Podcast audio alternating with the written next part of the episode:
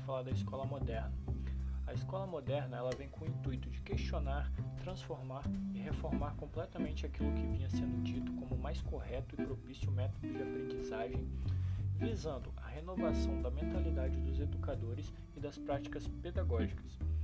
Ela vem instituir novas diretrizes a respeito do ensino nas escolas, tirando o centro da atenção dos professores e transferindo essa carga totalmente ao aluno, o transformando no protagonista da escola, diferentemente do que vinha sendo apresentado no método anterior, que é o método tradicional, onde o aluno era um participante passivo da aula.